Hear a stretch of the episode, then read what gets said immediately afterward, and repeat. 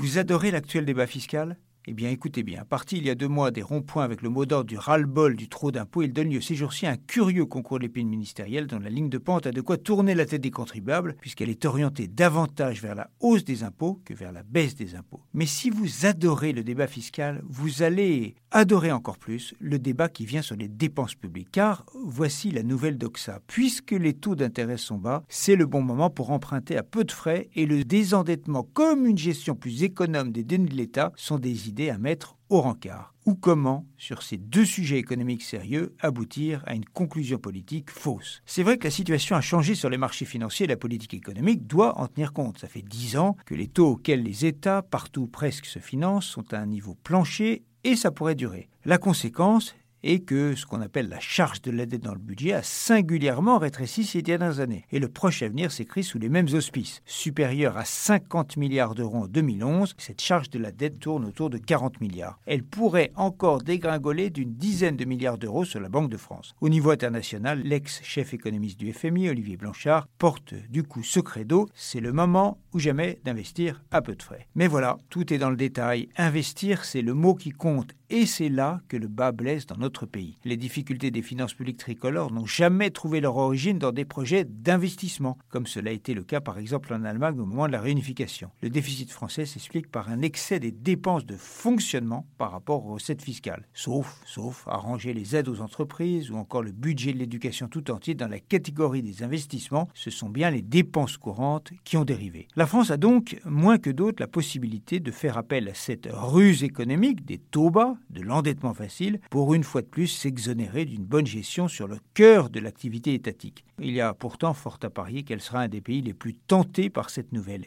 cagnotte qui apparaîtra miraculeuse aux yeux de beaucoup. Ce serait vraiment dommageable si le débat quitte le terrain sur lequel il devrait rester, financé à bon compte des investissements durables et structurels, comme ça a été le cas après 2008 avec le grand emprunt. Retrouvez tous les podcasts des échos sur votre application de podcast préférée ou sur leséchos.fr.